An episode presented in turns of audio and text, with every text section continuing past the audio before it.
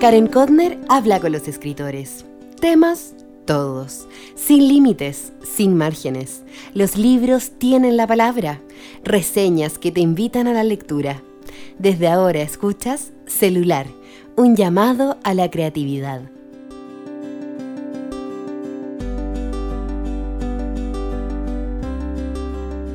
Hola, hola, ¿cómo estás? Grabo este episodio 32 un hermoso viernes 27 de noviembre. En un Santiago que vuelve a conectarse con la vida, los sueños y el verano. Sí, el verano. 35 grados ayer y 30 para este fin de semana. ¡Wow!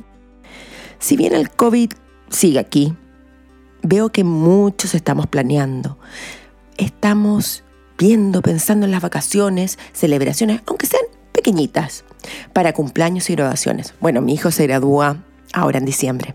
Ahí te voy contando. ¿Y qué mejor para animarse que escuchar este podcast celular, un llamado a la creatividad, con la chef chilena Connie Achurra? La entrevisté hace un par de semanas y créeme que su ánimo, su sinceridad y comentarios asertivos no me dejaron indiferentes. Hoy, en este podcast celular, vas a conocer a una mujer que no tiene temor de abrir a su pasado bulímico y transformarlo en una ayuda a otros. Ojo, tiene un podcast sobre este y otros temas que te recomiendo investigar. Se llama Sana Feliz y está en emisor podcasting. Sí, algo que tengo en común con Connie es que yo tampoco estoy comiendo azúcar, cada una por diferentes motivos. Ella eligió este camino a raíz de su adicción y como método de sanación para su enfermedad. Yo, porque quise aventurarme a vivir distinto, a liberarme del vicio. Hace un par de noches soñé que comía un M&M, lo recuerdo perfecto, era azul, estaba en medio de una torta de chocolate y al despertar me dije, oh, volví al azúcar. Muchas, muchas novedades. Estuve de cumpleaños hace poco y la verdad que fue una celebración muy significativa. ¿Por qué? Porque mi marido me organizó una once comida con mi familia y fui muy feliz porque no tuve que hacer nada, solo descansar y disfrutar. De verdad, es otra cosa celebrar sin tener que estar atenta a los mil y un detalles. Fue un día muy lindo y me sentí feliz de recibir en mi casa a mis hermanas y sobrinos. Además, esa misma noche, después que ellos habían ido, vinieron mis amigas de la universidad y obvio, no nos paró la lengua. Recibí un correo de Fabiana Alfis, que vive en Miami, y me contó que por casualidad había encontrado mi página en internet, www.karenkotner.com. Me contó que estaba tentada de lanzarse a escribir. Dale, dale Fabiana, atrévete. También recibí un correo de Liliana Baltra, una mexicana amiga de Alejandro Zambra, a quien conoce, como dice ella, en sus días de juventud. Bello, ¿no? Y le impresionó cómo él se abrió la entrevista. He recibido muchos mensajes por Instagram por el concurso Libro Poeta Chilena, chileno y agradezco a Anagrama por darme dos ejemplares para regalar. Los comentarios de los auditores me fascinaron y créeme, fue difícil elegir a los ganadores. Mm, pero felicito, felicito de verdad a los que sí ganaron un ejemplar. Fernanda Plaza, que su parte favorita fue cuando Zambra habló sobre tema libre, y JJJ Welbeck, me encantaría saber tu nombre, dice que su relación con Zambra es complicada, porque no le gustó al comienzo cuando lo comenzó a leer. Pero hace poco empezó con tema libre y ahí lo enganchó.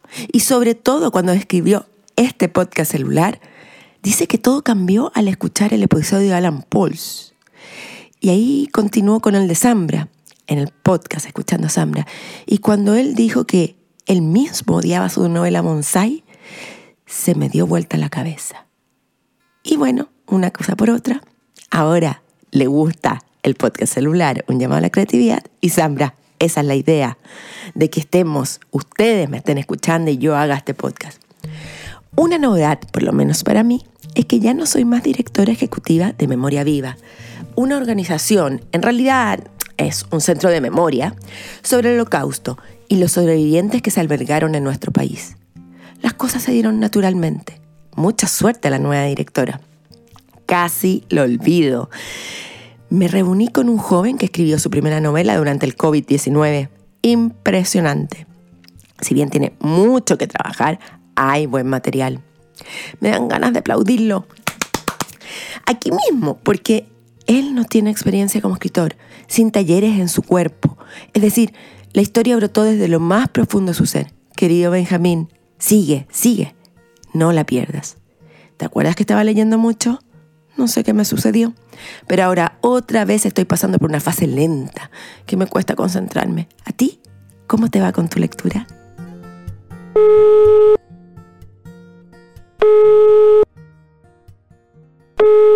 Hola Connie, ¿cómo estás? Hola Karen, ¿bien y tú? Muy, muy bien. En este día ya caluroso acá en Santiago. ¿Tú vives en Santiago? Yo en Santiago, sí. ¿Y qué te interrumpí cuando comenzamos esta grabación del podcast? ¿Qué estabas haciendo antes? Hoy día tuve un día así, mm, yo estoy ahora en proceso de grabación de mi programa y hoy día era un día que no grabo, que tenía entre medio, entonces en la mañana grabé una cosa de una pega, después grabé otra cosita cortita, después edité unos videos y me dejé aquí entre medio, después preparé almuerzo y me dejé entre medio una pausa para conectarme contigo. Y cuando tú te refieres a un episodio, ¿hablas del podcast o de otra de tus plataformas? No, hablo del programa que tengo al aire en este momento en el Mega, que se llama Comer y Sanar, que estamos en pleno proceso de grabación, entonces, eh, a propósito del tema del COVID, tuvimos que grabar como súper acotado, entonces muy intenso. Entonces, días de los pocos días así como libres entre medio, mañana vuelvo a grabar.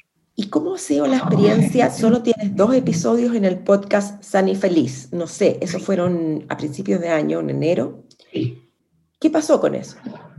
Eso fue una invitación de emisor podcasting para que hiciéramos algo y grabamos con Sergio Fortuño esos dos primeros capítulos que nos ha ido súper bien, están súper entretenidos. La idea era hacer hartos, pero después vino la pandemia y como que todo quedó en stand-by y justamente hace un par de días Sergio me volvió a escribir para saber si podíamos ya retomar eh, retomar y, seguir esta como saga de, podcast que tenemos ganas de hacer. Y la verdad es que a mí me gustó mucho el formato, fíjate. Eh, me gusta mucho la locución, me gusta mucho hablar, entonces el formato podcast me, me acomoda, lo encuentro muy entretenido. ¿Y siempre fuiste tan comunicativa? Siempre fui tan comunicativa. Yo creo que sí.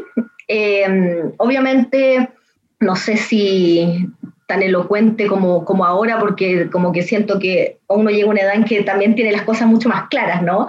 Pero sí, siempre me ha gustado el tema de, de, comunicar, siempre cuando en el colegio sí era de las que llevaba la batuta en el curso, de las que nunca fui introvertida ni tímida, sino que era bien buena como para armar así tribus de todos los tipos. ¿Y cómo te sentiste en este mismo podcast cuando dijiste que entre los 3 y los 22 años tuviste bulimia. ¿Cómo, cómo, ¿Por qué tomaste esa decisión? Al final del día es una decisión, comunicarlo a un público amplio y desconocido. Mira, porque siento que es una realidad que lamentablemente cada vez, cada vez hay más gente con ese tipo de patologías, ¿no? Pero por otro lado, además siento que es, un, es, un, es de esas enfermedades o de esos trastornos que uno no habla mucho porque da vergüenza porque da mucha plancha. Y a mí me pasa que en mi historia personal yo ya lo tengo sanado, cerrado, por lo tanto lo, lo logro mirar con distancia y lo logro, además, estos últimos 15 años de mi vida me he dedicado a entender, a cerrar, a cerrar círculos y a entender cómo en, en su totalidad, su totalidad esto que me tocó vivir, que fue tan duro, y hoy día lo miro con distancia y de alguna manera lo entiendo. Entonces, creo que cuando uno ya pasó por eso, es súper bueno poder mostrárselo a otras personas que tal vez lo están viviendo o que sospechan que tal vez las hijas o los hijos, porque cuando uno está ahí, pucha que le habría hecho falta que alguien que ya lo vivió y lo superó te dijera, tranquila, va a pasar, se, puede, se puede sanar. Entonces, siempre con el afán en el fondo de, de ser como una luz, ¿no? Para alguien que pueda tal vez estar viviendo lo mismo. ¿Has contactado personas por este tema o no?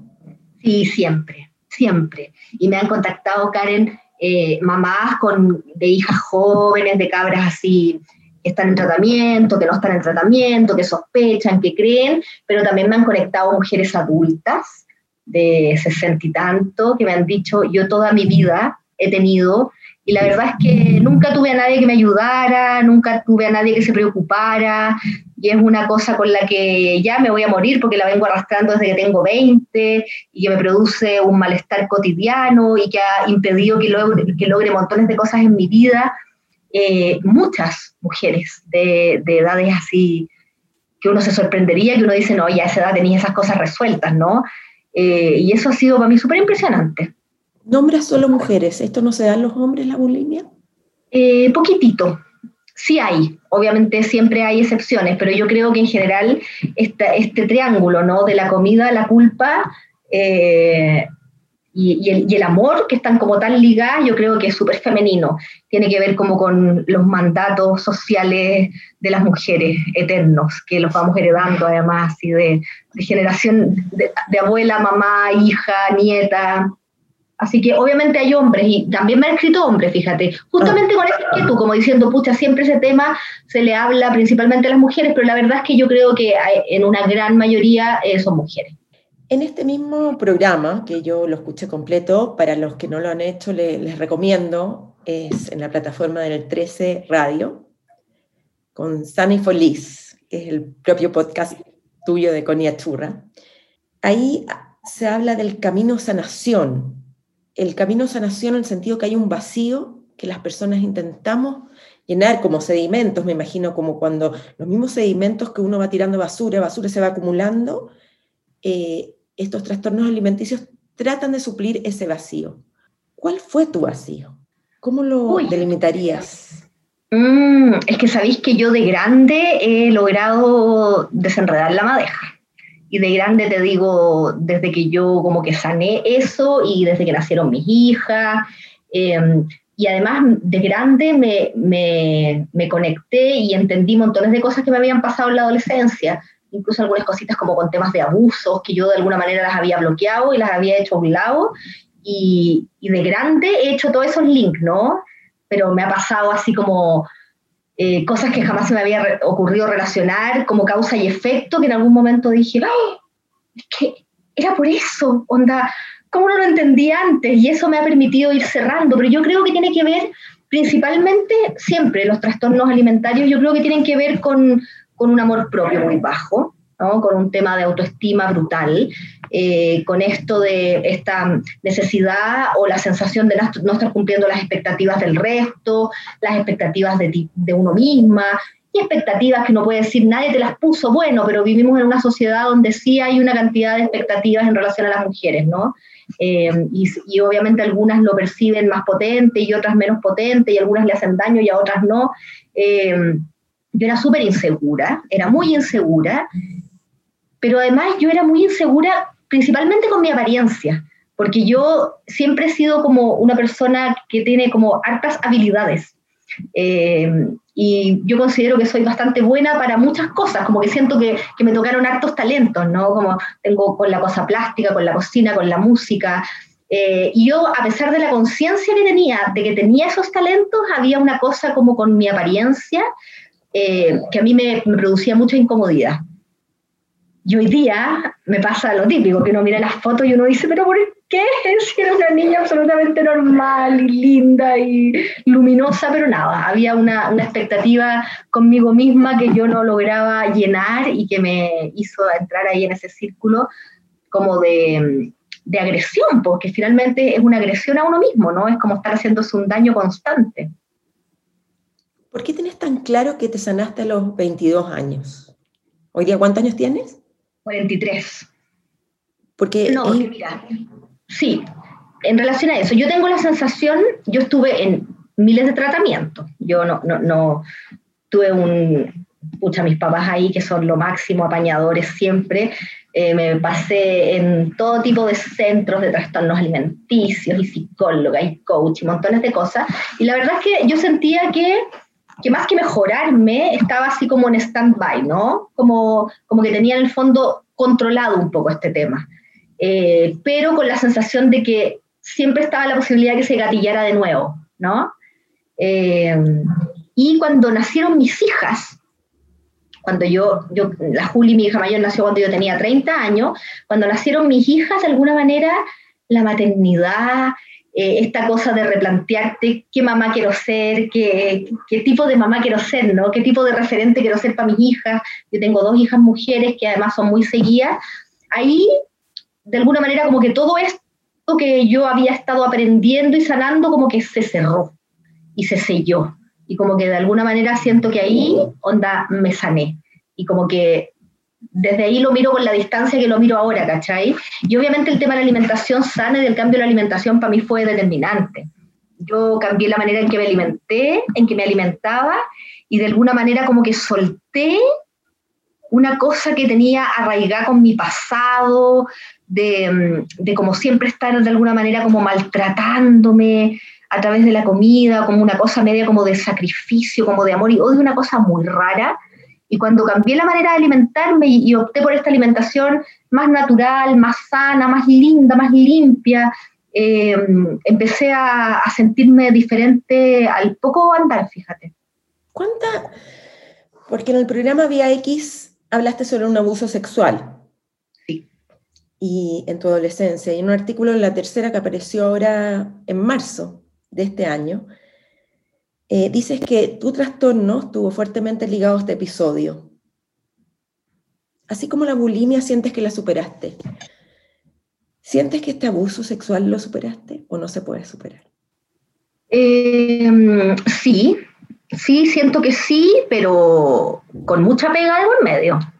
o sea, con muchos años de, de entender, de reconocer, de aceptar, con, con, también un momento en mi vida en que tuve que abrirlo y hablarlo con mis papás y, y, lo, y de alguna manera también lo sanamos como entre todos, ¿no? Eh, algo que pasó a los 15 y que lo sané a los 40, o sea, así de, así de lento es el delay que tiene, ¿cachai? Es brutal, pero siento que ahora, ahora sí, fíjate, me costó, lo tuve escondido N tiempo, como en algún lugar de mi memoria, tratando de, bajarle el perfil, porque, y después cuando me di cuenta lo conectado que estaba como con mi historia completa, como con la manera en que me relaciono conmigo misma, ahí logré entenderlo, sanarlo, ordenarlo, limpiarlo, perdonarlo de alguna manera también, y como sacarlo, y siento que ya, ya me saqué esas dos mochilas de encima. ¿Y, ¿Y el abuso en qué consistió, si se puede saber, digamos? Sí, tenía que ver con un hermanastro y con un abuso bien prolongado en el tiempo.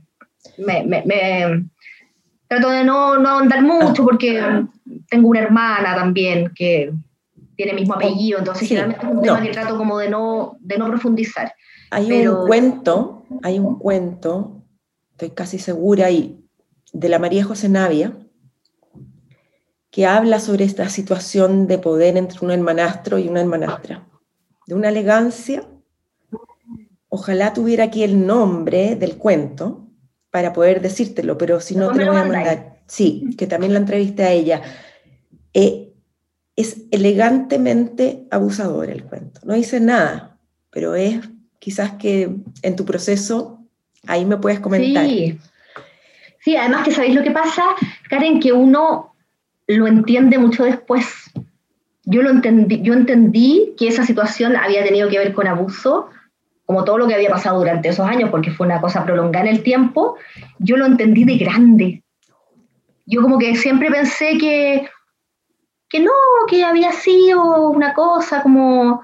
Y cuando caché de grande, onda, yo tenía 13, tenía 20, onda, había una situación como de jerarquía y de poder de él ahí, pero, pero me costó entenderlo y, como que yo me considero una mujer inteligente, ¿cachai? Y uno dice, a pesar de eso, me costó entenderlo, me costó limpiarlo, me, me costó eh, hacer todo ese camino.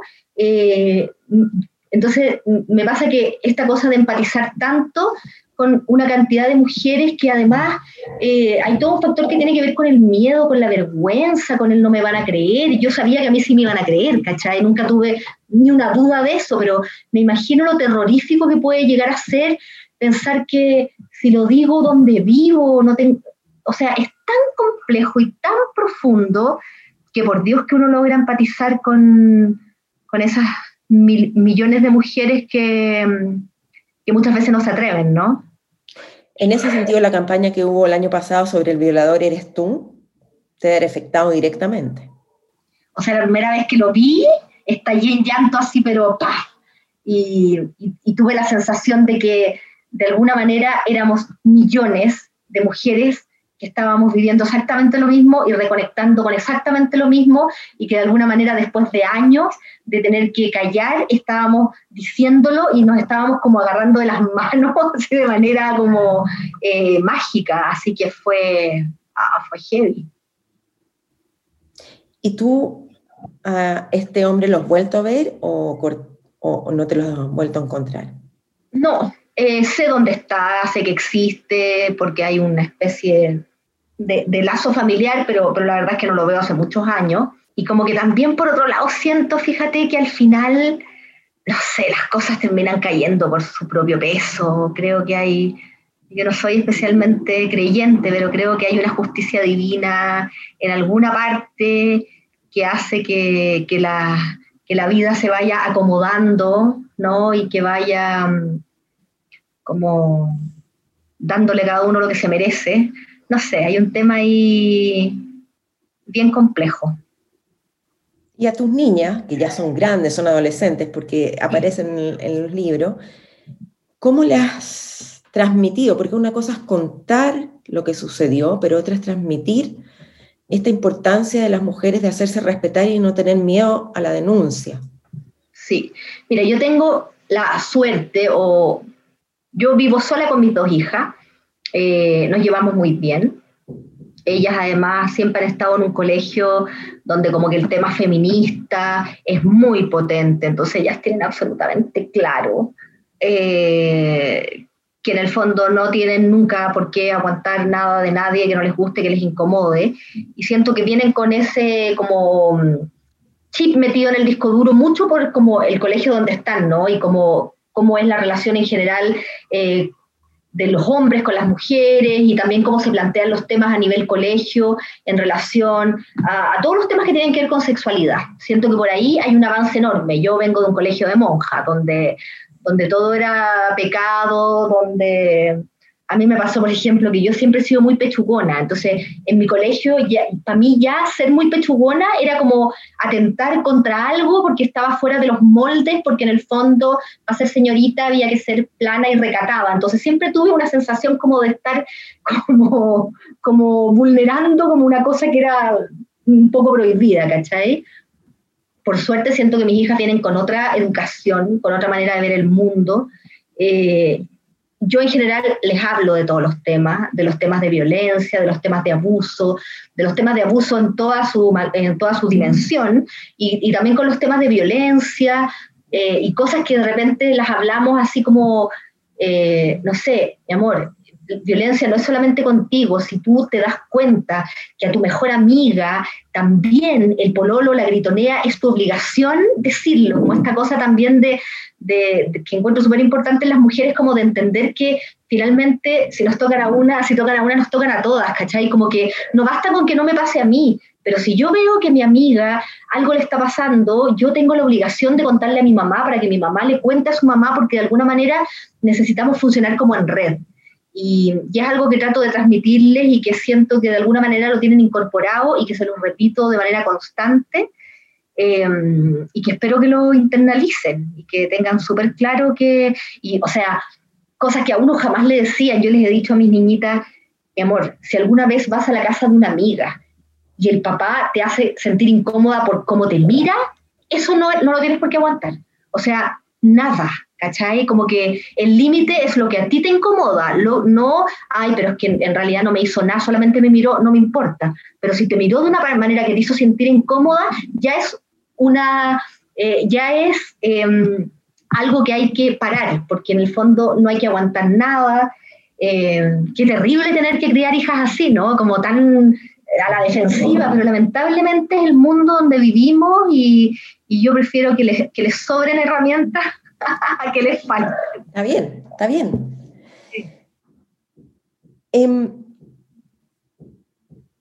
es justamente a través de esto que tu experiencia, tu encanto, eh, hiciste dos libros de Cocina Sana y Feliz 1 y 2 que aparecen tus hijas, chiquititas y más grandes. ¿Por qué tomaste esa decisión de ponerlas a ella en la portada? Porque mm, la verdad es que siento que mi gran, como el gran momento en la vida donde yo como que de alguna manera siento que, que no sé, que me conecté como con una sabiduría que en alguna parte tenía y que no había logrado despertar, fue el momento en que llegaron estas dos cabras chicas a mi vida.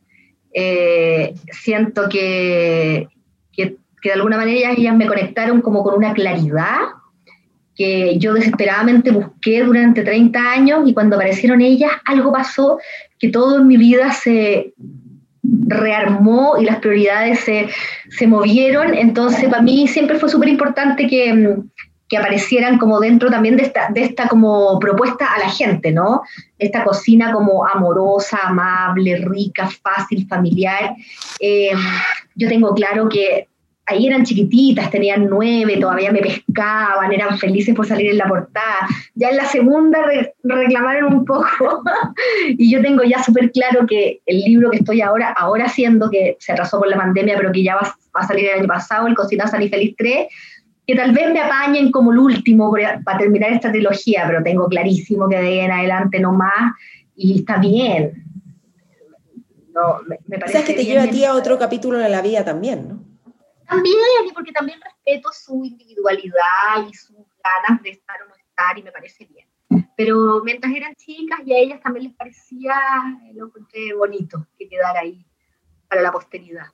Connie, ¿y cómo es el tema de la fama, la exposición? En Instagram tienes 1,1 millones de seguidores, en Facebook, estoy leyendo aquí las cifras, 314.772 más o menos. En tu canal YouTube, 62.500.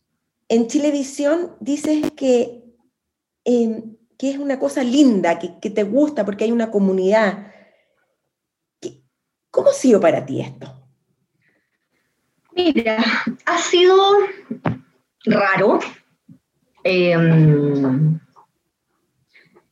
yo yo, además, yo tengo como una historia con el tema, porque mi papá, eh, Patricio Achurra, actor, cuando yo era chica, mi papá era muy famoso, pero 1500 veces más famoso que lo que puedo ser yo o lo que puede ser cualquiera, porque en, esa época había muy poca, muy poca gente famosa, entonces la gente que era famosa era una locura. Eh, y la verdad es que a mí cuando era chica me incomodaba mucho. A mí y a mi hermano nos incomodaba mucho porque, porque era difícil salir con mi papá, era atroz. Iba a ir a comer comida a un restaurante, comida china, y no podía ir a comer porque la gente se acercaba. Entonces, en alguna época quedé como media traumada con el tema y, me parecía terrible. Pero siento que hoy en día, como, como las relaciones han ido cambiando también, y como las relaciones ahora tienden a ser súper virtuales, la verdad es que Em, tiene una parte siempre que, que, es poco amable, ¿no? que es esa sensación de que, de que todo lo que tú haces en el fondo el resto lo está mirando y comentando y juzgando. Pero por otro lado tiene una cosa muy bonita que es justamente esto de, de lograr crear una comunidad. Y, yo la verdad es que mis seguidores en, en, Instagram, porque tú que es donde estoy generalmente más activa, más que verlos así como seguidores o como fans, para mí es una comunidad, una comunidad activa, eh, donde hay un ochenta y tanto por ciento mujeres, em, como gente que siento que está como alineada en la misma onda, que va para el mismo lado, eh, y se crea una cosa súper rica, fíjate con todo lo malo que puede tener, al final yo saco la cuenta y siento que es un, espacio súper bonito que yo agradezco, que cuido. Em, y que cuido me refiero a que me doy la lata de bloquear a la gente que, que, anda para otro lado, a la gente que tira mala onda, como que yo digo, esto es como una casa virtual, pero yo en mi casa no quiero gente pesada, ni quiero gente peleadora, ni quiero gente, nada, quiero gente amorosa, amable, que, que si algo no le gusta pasa de largo en vez de estar molestando al resto. Y también hago ese trabajo, ¿cachai? De ir como limpiando, porque me interesa justamente tener un espacio como de contención y siento que, que de alguna manera mis seguidoras ahí lo sienten así también. Pero este no fue el caso en Twitter, que te tuviste que tuviste un episodio, parece medio feo ahí en Twitter. Volviste, yo, yo te veo activa de nuevo. Volví, volví ¿Qué pasó en Twitter?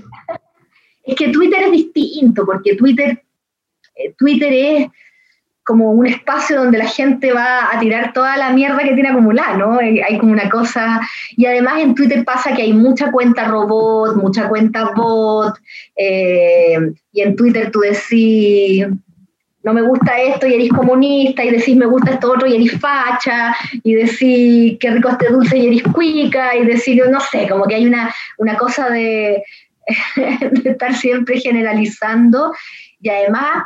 Eh, mi papá y mi hermano también son muy activos en Twitter, entonces además siempre me llegan los rebotes a ellos y a mí, ¿cachai? Ignacio dice algo de política y claro, que tu familia son todos comunistas y me llegan mierdas de vuelta a mí, pero al final, mira, me fui en un momento porque como que colapsé, dije, ¿sabéis que yo no estoy acostumbrada a esto? Porque además yo en Twitter como que empecé a estar poco, yo te diría que en la pandemia o en el estallido, cuando empezó el estallido el año pasado porque era un buen canal de noticias. Y antes no lo había pescado mucho justamente por eso, y yo en general estoy acostumbrada como a la buena onda que hay en Instagram, ¿cachai? Entonces a mí esta cosa como de pura mierda y ah, que agoté, así que me salí un mes, un poquito menos de un mes, eh, volví con candadito, bloquear mi cuenta y ahora estoy feliz con el Twitter. Ah. ¿Y en YouTube cómo ha sido la experiencia? Mira, en YouTube la experiencia ha sido bien entretenida. Yo nunca había tenido canal de YouTube porque eh, principalmente porque me da una paja terrible hacerlo. ¿Ya? Es porque, trabajo. Mm, yo soy súper computina, pero no entendía YouTube, no entendía el formato, no entendía cómo se subían las cosas, no entendía la lógica. Y cuando estábamos en plena pandemia, me puse a subir contenido diario, como de recetas fáciles, para darle una manito a la gente que estaba ahí medio agobiada. Y me di cuenta que había mucha gente eh, sobre todo gente como, yo me imagino a mi mamá, ¿cachai? Como gente de más de 50 que en realidad con los IGTV y con todas esas cosas se pierde. Y caché que para ellos la plataforma más fácil era YouTube y dije, ya, ahora tengo tiempo, eh, tengo harto material, aprendí a usar YouTube, aprendí a editar, aprendí toda la cuestión y empecé a armarme el canal. Entonces ahí tengo todo súper ordenadito y para la gente que no es tan que no es tan diestra en las redes sociales es mucho más fácil llegar a YouTube. Yo he hecho tus recetas desde YouTube porque me gusta como esta sensación que te están acompañando. Es un simulacro de realidad. Y, y, sobre todo, por ejemplo, en mi caso, que yo soy nueva en el tema vegetariano, o sea, o sin azúcar, era bueno ver y los tips y todo, o sea, de verdad los que nos están escuchando los invito porque son recetas fáciles y ricas. Muy, muy ricas. ricas nutritivas. Sí, sí, sí. Bonitas. En ese sentido, yo también soy como que me liberé del azúcar el 28 de febrero de este año, así que vivió toda la pandemia sin azúcar, como una vez a la semana un pan que lleva azúcar, el pan judío que se llama jalá, que es un pan trenzado que comemos los viernes, que lleva azúcar, pero hace un camino bien interesante, bien interesante. Sí. Y, y por otro lado también te ayuda a no comer tantos alimentos procesados al final no tanta harina. Yo creo, que al final esa es la clave. Si finalmente la clave de, alimentarse mejor tiene que ver con, volver a comer comida de verdad, como que estamos hechos para comer alimentos naturales y de alguna manera nos hemos ido acostumbrando a comer comida que es prácticamente plástico, porque ya se parece más a un plástico muchas veces que a, que a otras cosas, y, y, lo que yo propongo y mi, mi, propuesta siempre tiene que ver con eso, ¿no? Con, con cosas tan simples, pero que al final son como un poquitito de sentido común, ¿no? Como comer lo que, lo que nuestros organismos necesitan. ¿Y tus hijas te apañan o no? Nosotros en el fondo eh, la base de la dieta de esta casa es súper sana. Obviamente mis hijas ya están más grandes y si de repente se quieren tomar un Starbucks o si vamos a la cafetería de la esquina y se quieren comer un pastel, me da lo mismo, pero en el fondo de la base de la alimentación es una alimentación basada en, muchos vegetales, en muchas frutas, en, en, cosas integrales. Entonces yo siento que mientras tengan esa base, efectivamente uno se puede permitir comerse una tontera de repente y, no afecta a la salud, ¿no? Porque tenéis esta base de alimentación como súper sólida, que siento yo que es lo importante. Si finalmente comerse un pedazo de torta para el cumpleaños, tomarse un pisco el fin de semana, no pasa nada. Si el tema es que, que hay, una, hay una parte importante de la gente que se acostumbró a comer comida mega procesada como parte de lo cotidiano, ¿cachai? Como del el desayuno es una media luna con un café de máquina, y después la colación es una barrita de máquina, y después el almuerzo es no sé, un maruchan, una sopa instantánea.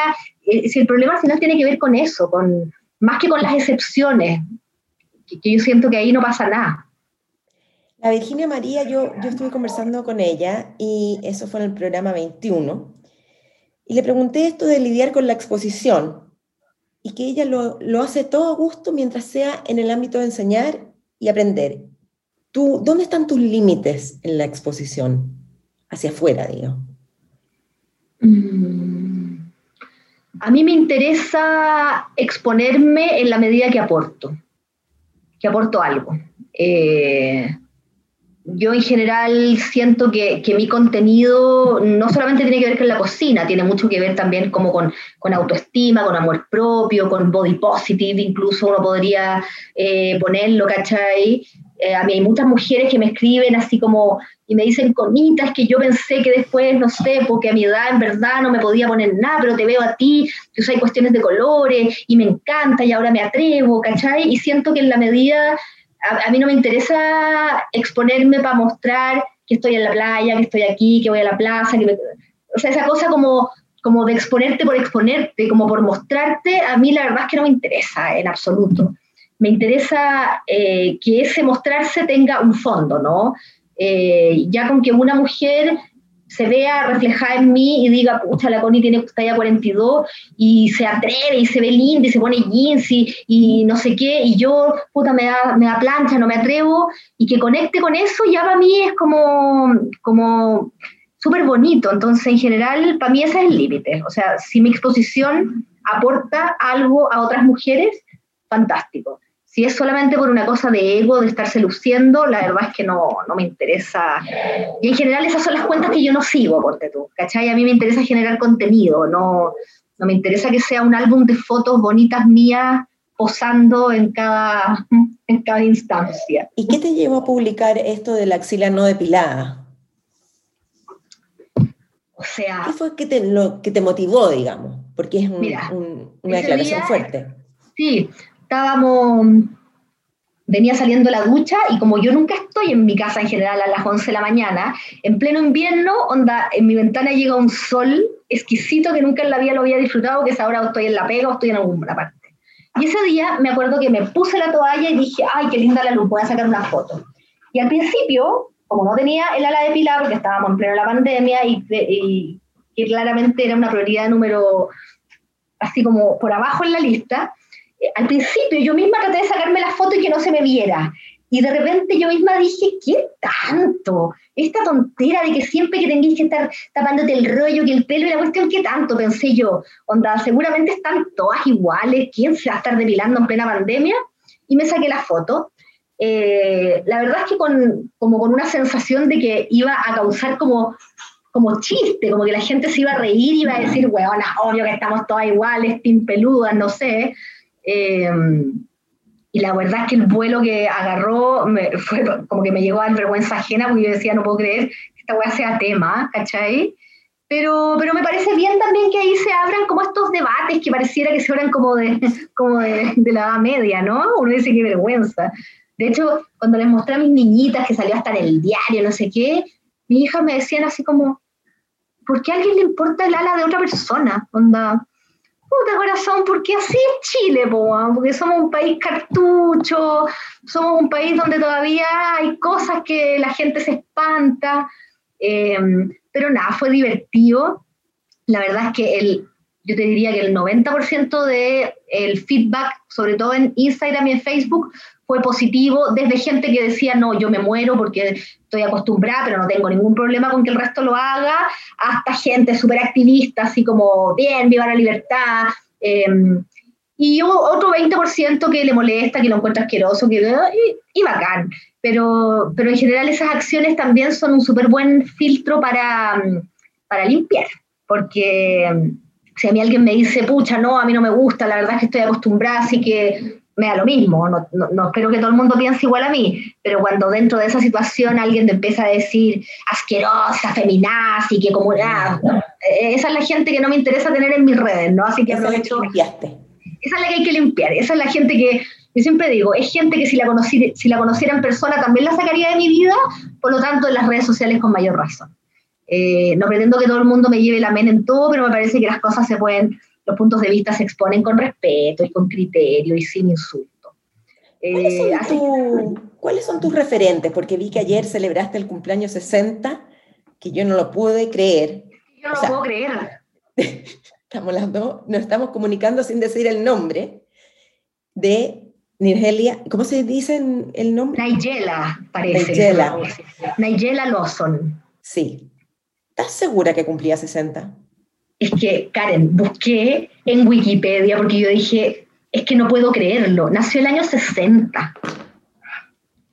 Es que además para mí ella no es solamente, no es solamente lo capa que es, de una sensualidad, es como esas mujeres así como, bueno, ella es inglesa, pero, pero de look tiene esa cosa como de esas mujeres como italianas de los años 50, así que sudan sensualidad y todo, y además una gozadora, bueno, leí su vida y tiene una historia bien tremenda, porque tuvo eh, abuso de alcohol en, una época importante de su, de, su, de su vida y todo, pero, pero nada, yo no podía creerlo, lo tuve que buscar en 500 partes porque decía, no puede tener 60 años. Y después, de los psicópatas, yo dije, ya, puede que esa foto esté súper con mucho filtro. Fui a ver sus videos, tiene videos subidos ahora en pandemia, octubre, septiembre, claro, con menos, con menos arreglín de luz, tú le notas en el cuello que efectivamente no tiene 40 y que tiene 60, pero, o sea, está hermosa, radiante, con una piel que absolutamente envidiable, con un pelo además, o sea, tiene una genética extraordinaria y seguramente también siempre ha sido cuidadosa y la buena vida, yo creo, ¿no?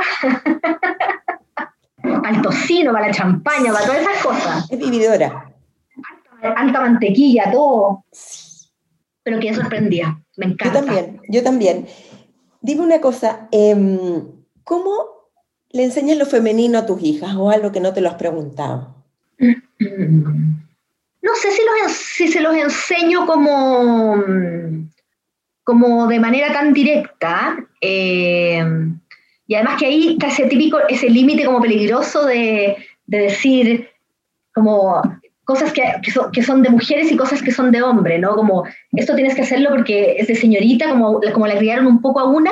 La verdad es que trato de, mm, de no hacerlo de manera explícito. Creo que, que de alguna manera ellas lo ven en cómo, cómo me relaciono yo conmigo misma. Eh, a mí cuando era chica me daba risa porque yo en general no uso taco, nada, y, estas cuando tenían 6 o 7 años andaban con unos tacos de plástico llenas de brillo y maquillaje. Yo en esa época no trabajaba en la tele, por lo tanto tampoco me maquillaba, ahora me maquillo por pega. Y yo decía, ¿de dónde sacan estos referentes? Porque así, yo siempre, yo en esa época trabajaba eh, haciendo muebles. Entonces yo estaba todo el día de overol, con un moño parado, transpirando, eh, con las uñas negras, ¿cachai? Y ellas corrían con unos tacos plásticos y con unas coronas y con los labios pintados. Entonces al final yo creo que todo eso está, tiene que ver con una construcción social que está en todo. Eh, ahora a mí me encantan los accesorios, me encantan los aros, me, encantan, me encanta la ropa y ellas también están en una edad en que están encontrando su identidad y les gusta maquillarse y que me quiero teñir aquí de un color. Y la verdad es que como que siento que lo han ido desarrollando de manera súper como orgánica sin tener que, mm, que decírselo, porque la verdad es que encuentro que a esta altura cada cabro, sobre todo a esta edad en que están como encontrando la identidad, qué es lo que les gusta, cómo se, cómo se sienten cómodos vestidos, yo, yo siento que ojalá sea lo más libre posible, que tengan, que tengan espacio para probar. Yo siempre digo, si uno no se manda las embarradas estéticas terribles a los 14 años, después no te las vayas a embarrar, ¿no? O sea, a esta edad te corté el pelo, hacías unos desastres, te ponías un aro donde no tenías que ponerte, te teñía el pelo de un color horroroso. Así que en general también les doy como harta libertad de que ellas vayan encontrando su estilo, su identidad, lo que las haga sentirse cómoda. Es absolutamente distinto al mío. Eh, es otra estética, pero, pero siento que, que no ha sido algo forzado, pero que ellas lo tienen ahí como bien desarrollado. Connie, en plena pandemia, hubo un choque en tu casa, ¿o no? A ver, en junio. Sí. Eh, un conductor en estado de ebriedad chocó, ¡pum!, contra tu casa y se plantó en la mitad. Me, me, río nervio. Y era pandemia, toquequea. ¿Cómo fue? ¿Cómo sucede algo así? Mira, era pandemia, toque queda, eh, casi las 11 de la noche estábamos viendo Mujercitas en mi pieza, con la Julieta, con mi hija mayor, y sentimos el pencazo y la verdad es que era como todo lo predecible, ¿no? Un hombre borracho, jalado, porque estaba así con la mandíbula tiesa, en un Mercedes-Benz, con licencia suspendida por, el, por lo mismo, en horario de toque queda, sin salvoconducto, sin mascarilla, a exceso de velocidad, o sea, todo lo mal y además muy violento y muy agresivo y en vez de, de, bajarse y decir, chuta, perdón, están todos bien, le hice daño a alguien, no. Nosotros grabamos la patente y él gritaba garabatos y pegaba patadas. un desastre. Todo eso está en tribunales. Yo, la casa donde yo vivo no es mía, y, pero la, mi arrendatario, em, decidimos obviamente hacer todo lo que había que hacer. Yo ya tuve la primera audiencia. Ah. Eh, Em, y le va a salir bien caro, porque además votó el poste, tiene que pagar el muro, eh, seguramente la, la, el seguro de su auto tampoco corrió porque venía en estado de ebriedad, así que nada. Pero fue un episodio difícil, me imagino. Sí, fue súper duro. Yo la verdad es que soy em, de las personas que que como que pasan cosas malas y no me echo a morir, ni me quedo en el hoyo, ni me quedo llorando. Yo soy de las que ya pasó, están todos bien, ta, ta, ta, ¿cómo lo soluciono? Eh, un amigo que tiene una constructora me dijo, yo mañana te mando maestro, ya, se soluciona. Y cerré la cortina las tres semanas que los maestros trabajaban afuera y después fue como, ya, pasó. Ya no, no le voy a dar más importancia a la que tiene, no pasó nada por suerte, ya fue. Como que no soy buena para pegar, quedarme pegada en esas cosas. Entonces, capítulo cerrado, fue un episodio muy desagradable. Eh, por suerte no le pasó nada a nadie, porque además este es un barrio súper residencial, donde si no hubiera sido toque queda, obviamente habría ido alguien caminando por la calle, ¿cachai? Paseando un perro, qué sé yo.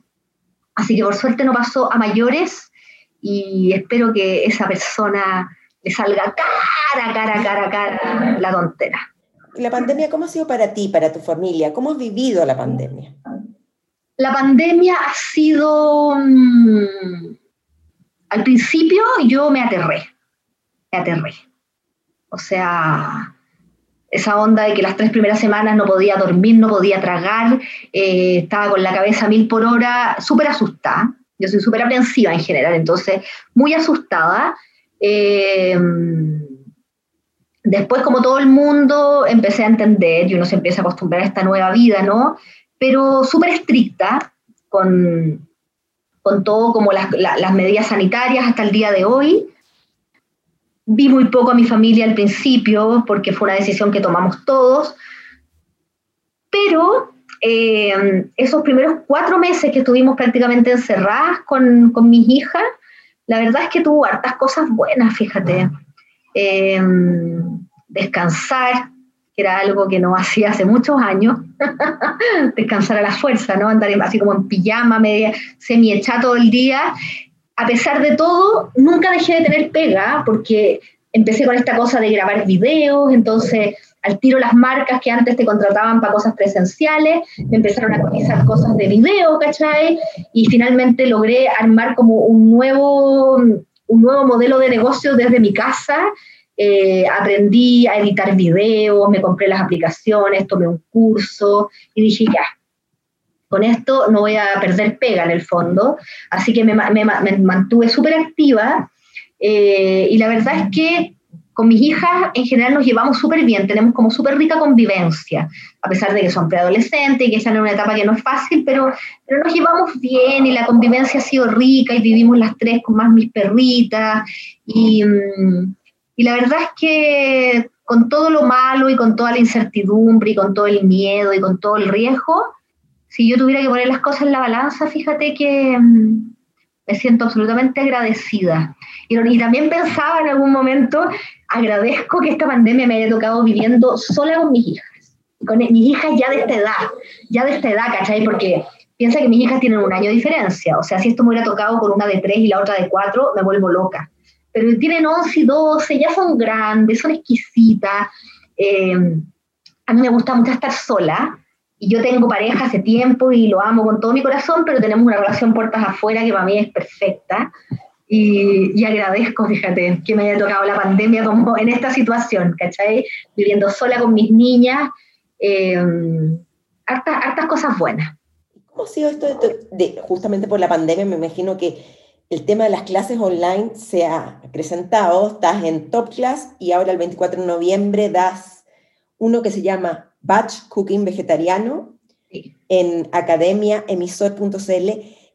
Eh, ¿Sientes que hubo un, esto fue un despegar hacia las clases online o ya venías con esto? Yo ya venía con esto. Yo tengo una socia, la Fran Zaval, que es una nutricionista chilena que vive en España, y nosotros tenemos un programa que se llama 30 días para mí, que es un programa online de un mes, donde trabajamos cocina, amor propio, autocuidado, eh, nutrición, todo así súper como cruzado, como muy desde como lo, femenino también, como en una tribu.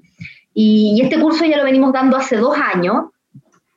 Y la verdad es que eh, el año pasado, hacemos dos ediciones al año. Entonces la del año pasado nos tocaba fin de año cuando fue todo el estallido. Y hicimos una como bien de bajito perfil porque había mucha gente que estaba esperando.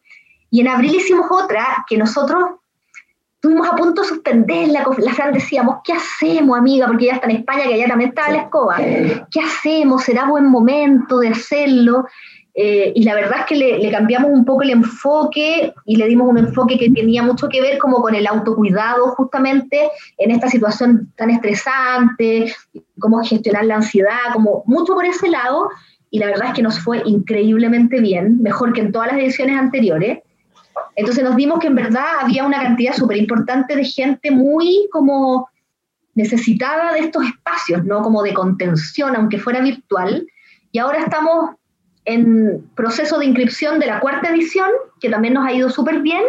Y ya como que el tema al principio, en las dos primeras ediciones, o las tres incluso, la gente como que no entendía esta cosa que fuera online. Pero ¿cómo? ¿Las clases a qué hora son? No, pero que son online. Tú vas armando tu horario. Ya, pero como que la gente se, todavía se, se, enredaba y ya en esta cuarta edición siento que la gente ya tiene súper incorporado lo que es una academia online, ¿no? Como tomar un curso online donde tú haces las cosas a tu ritmo, donde mm, en el fondo es una plataforma, donde tú tienes tu clave y te inscribes. Siento que a la fuerza se ha ido instalando y que ya la gente lo está, lo está entendiendo bien y siento que por fin, porque en realidad es algo que en otros países además hace tiempo que viene así en aumento heavy y que aquí nos habíamos estado quedando medios atrás, así que amo el tema online. Connie, ¿eres creativa? ¿Te definirías como una persona creativa? Total, total. Creo que ese, uno, ese es uno de, mi, de, mis grandes, eh, de mis grandes talentos. Creatividad y también es una capacidad como de, de reinventarme, constantemente a partir de las, de las circunstancias, de las dificultades. A mí me pasa, Karen, que te juro que yo siento que mientras tenga mis dos manos sanas y salvas, pase lo que pase, voy a ser capaz de mantener esta casa, de salir para arriba, porque como que le tengo tanta fe también a, mi capacidad de crear y además a mi capacidad de trabajo, ¿no? Porque además soy como hormiguita. Entonces, la verdad es que sí, me considero súper creativa eh, y confío mucho en mi creatividad. Entonces hay una intuición ahí que, en general la escucho y cuando la guata me dice algo que tiene que ver con, con algo nuevo, de crear, que tenga en el rubro que sea, en general eh, le hago caso porque mm, tengo ahí una, una cosa súper conectada que me funciona, que en general me funciona. ¿Y cuáles son tus referentes? ¿Tienes referentes? Pucha, tengo, bueno, yo estudié música, eh, yo estudié música, estudié composición y arreglo, me dediqué a, la música, soy profesora de canto, durante mucho tiempo me dediqué a eso y en general como Latinoamérica, eh, toda la cultura latinoamericana es mi gran referente estético, eh, es mi gran referente musical, todo lo que tiene que ver con la fiesta, con el carnaval, con lo pagano, con lo Latinoamérica y sus colores a mí me, inspiran siempre, desde siempre, y soy una enamorada desde siempre de la Violeta Parra, de Víctor Jara, de la música latinoamericana, de la música argentina, del folclore, como que desde ahí vienen todos mis referentes y que obviamente a lo largo del camino se van adaptando a otras cosas, ¿no? Pero, pero pasan principalmente por ahí. Cántanos algo. ¿Así? Así, así nomás. Así nomás. Eh, voy a traer mi ukelele que lo tengo ahí y te ya, una cosita.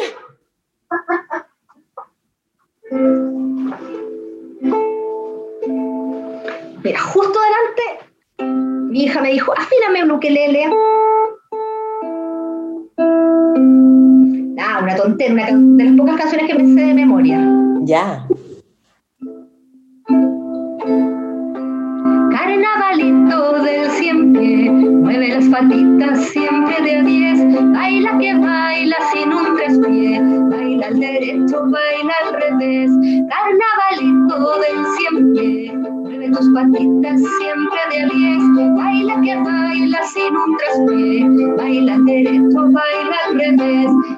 Esa botita de charol la hizo tu amigo el caracol, en el ojal tiene un jazmín, que te lo dio el puerco espín.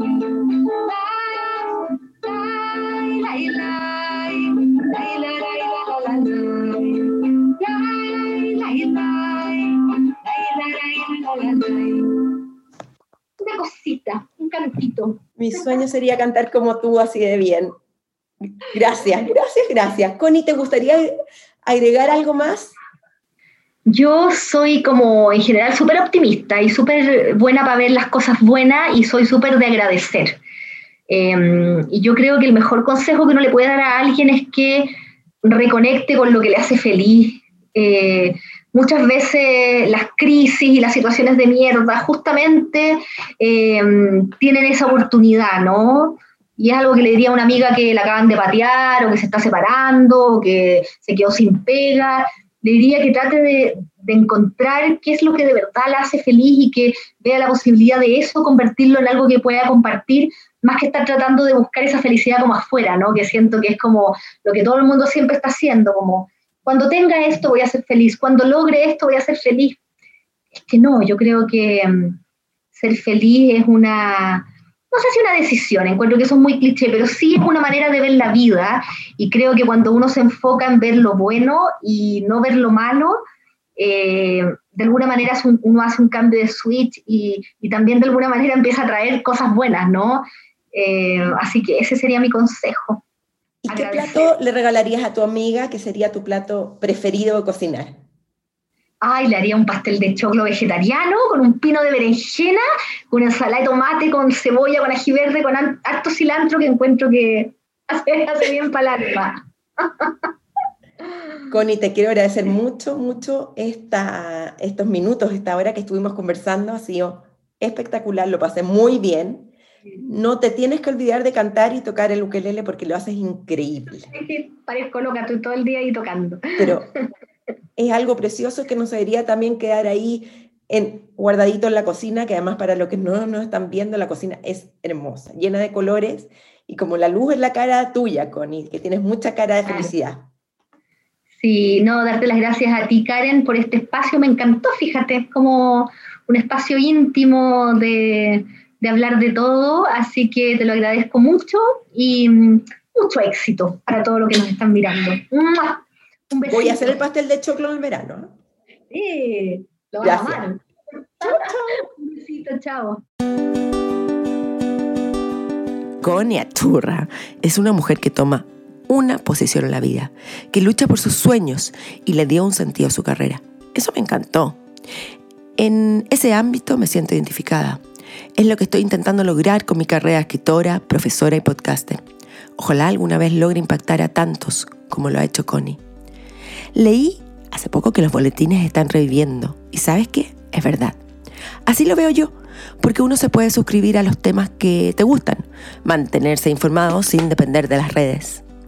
Por eso te invito a suscribirte al mío, que envío dos veces al mes, siempre los lunes. Ahí podrás encontrar recomendaciones de lectura, películas, series y datos interesantes. La próxima vez que me escuches, es decir, en dos semanas más, tendré el micrófono a un español que me dejó impactada, Fernando Iwasaki. No solo un escritor muy prolífico, sino que además muy sabio y generoso. Si te quieres empampar empapar, digo, de este gran conversador, no puedes perder de visitar su página web, la de Fernando, digo, que me inspiró para imaginarme la mía propia. Y hablando de esto, acuérdate que siempre encuentras la transcripción de las entrevistas en mi página web www.karenkodner.com. Y recuerda, lee, escribe, crea. ¡Chao! Han oído celular un llamado que no termina. El pulso de la creación. Estén atentos a la llamada. Recuerden seguirnos y escucharnos en Spotify, iTunes, Evox y por supuesto en karenkodner.com. El diseño de sonido y la postproducción estuvo a cargo de Broadcast.cl. Hasta pronto.